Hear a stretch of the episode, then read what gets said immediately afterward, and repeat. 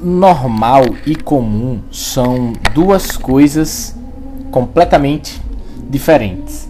É, e é bem comum que as pessoas errem esse tipo de diferenciação.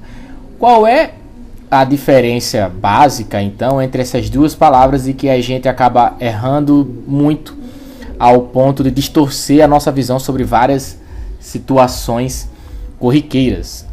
O comum é algo que remete à frequência apenas. Então, algo que acontece muito, né, algo que acontece com uma certa frequência, a gente diz que isso é comum, certo? Normal é algo que é aceitável, é algo que acontece e que a sociedade como um todo aceita. E muitas das coisas que são comuns são normais, mas nem tudo que é comum é normal e nem tudo que é normal é comum.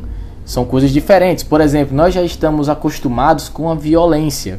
Essas manchetes que nós vemos todos os dias de noticiários de que é, uma pessoa foi assaltada ou que sofreu violência na rua. Esse tipo de coisa acontece com uma certa frequência que nós já estamos acostumados. Isso é comum, mas não é normal. E nós não podemos tratar isso como normal e não podemos estar usando as palavras equivocadamente, porque isso nos leva a, um, a uma percepção diferente das coisas. As palavras têm o seu significado para que eles sejam respeitados e usados corretamente, tá ok?